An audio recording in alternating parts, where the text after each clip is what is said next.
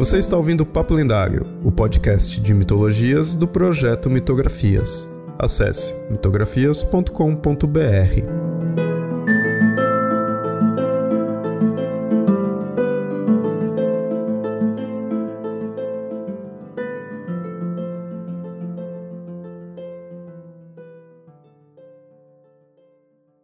Olá, ouvinte! Sempre avisando, esse episódio foi publicado primeiramente lá no canal do Mitografias no YouTube. Se inscreve e curte os vídeos lá também.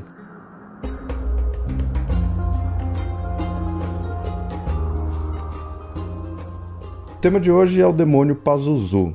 Ele ficou muito famoso pelo filme e pelo romance O Exorcista. Então, como falei, né, se você conhece aí filmes de terror, você já ouviu falar dele, sabe quem ele é. Ele que é o vilão da história. No filme mesmo já mostra uma estátua dele, então a iconografia dele já é bem conhecida, e nesse filme que popularizou. Mas naqueles dicionários antigos sobre demônios, aqueles dicionários de demonologia da Idade Média mais para frente também, não se fala muito dele.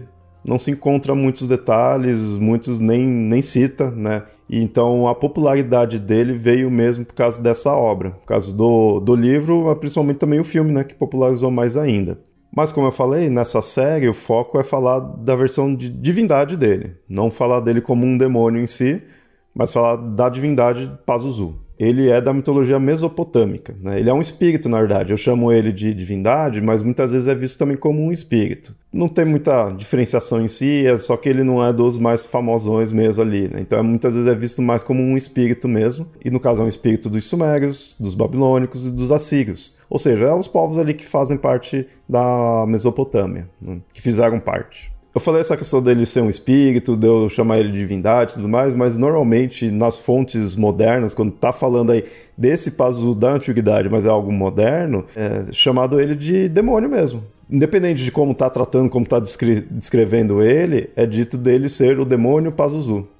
Né? Usa-se essa palavra, né? não chama tanto ele de divindade, chama-se de espírito, de divindade bem pouco, mas o principal mesmo é chamar de demônio Pazuzu mesmo quando está se referindo à Mesopotâmia, quando não está pondo ele como um ser necessariamente maligno. Apesar que imagino que é essa questão da, do lado maligno dele que faça com que é, costumem-se a chamar ele de demônio, já é essa questão né, de demonizar os seres, porque ele tem sim uns aspectos maléficos. Ele é relacionado aos ventos secos e, e do deserto, mais especificamente do vento oeste ou sudoeste são ventos ruins aí para a humanidade, né? Com isso que ele traz é, problemas para nós.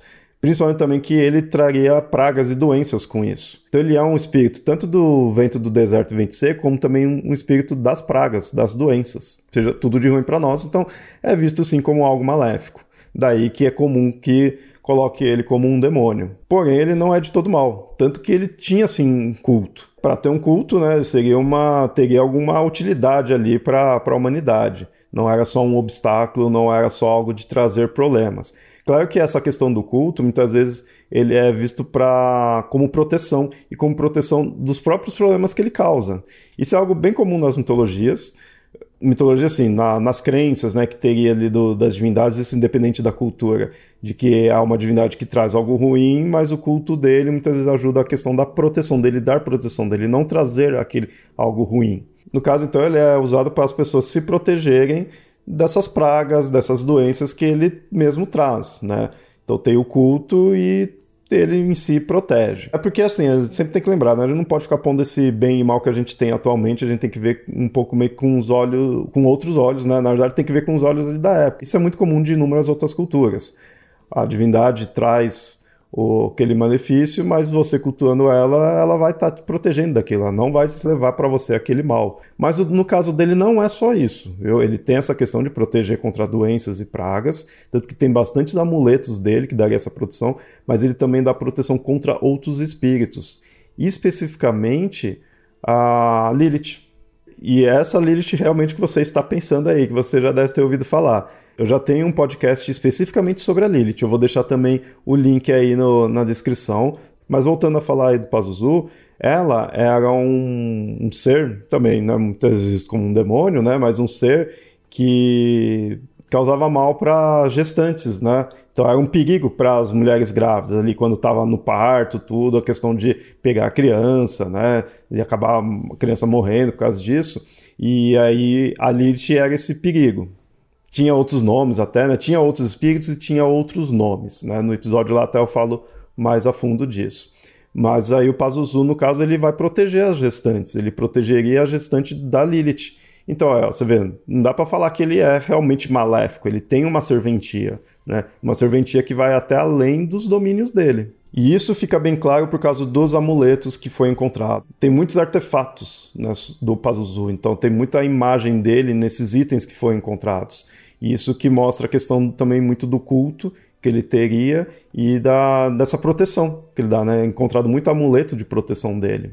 Então a gente tem bastante dessas representações e que com isso a gente consegue saber também a forma dele.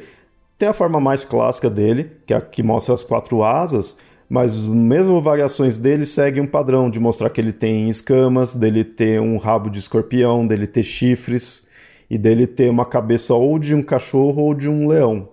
Essa normalmente segue esse padrão as representações dele. Falando um pouquinho mais dele, ele é filho do deus, ou espírito também, né? muitas vezes posto também como espírito, Rambu. Aí tem algumas variações desse nome também, como Rampu, Rambi ou Rampa.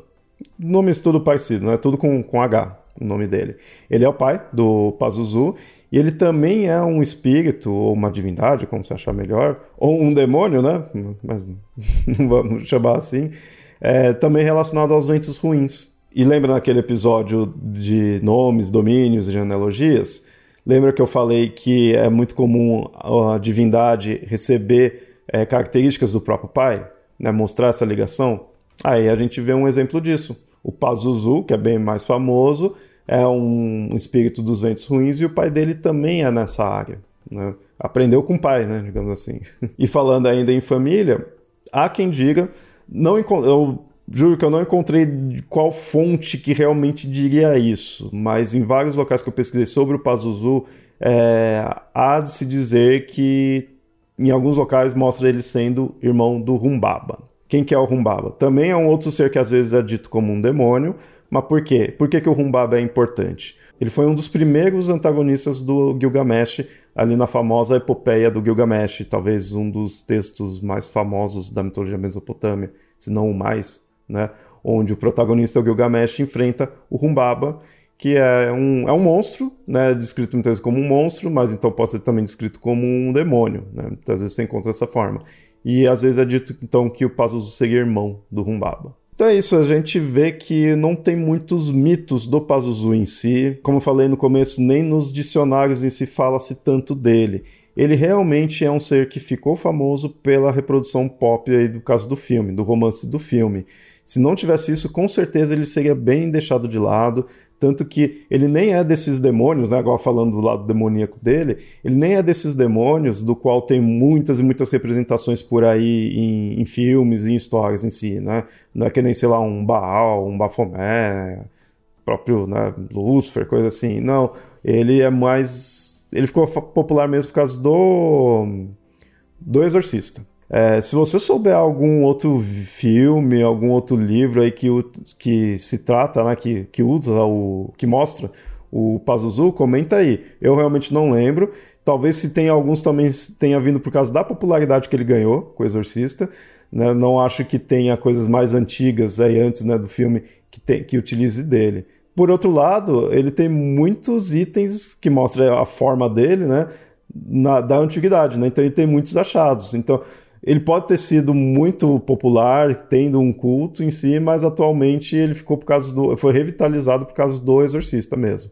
Né? Isso é interessante como o lado popular que deixou ele aí conhecido. Porque, como eu falei, mito mesmo não tem muita. Não, não tem quase nada assim, né? O que fez, o que ele fez, é mais como ele é e como é o formato, né? A forma dele que é o mais é, importante e o domínio dele, que são 200 ruins. Então aí a gente tem o nome dele, Pazuzu, temos a genealogia dele, nós sabemos quem é o pai dele, e nós temos aí a principal questão dele, que é o domínio dele, essa questão de ser dos ventos ruins, das pragas, das doenças, mesmo que não seja só nisso, mas é isso que marca o Pazuzu, que faz ele ser tão visto assim mal, né, e aí demonizado.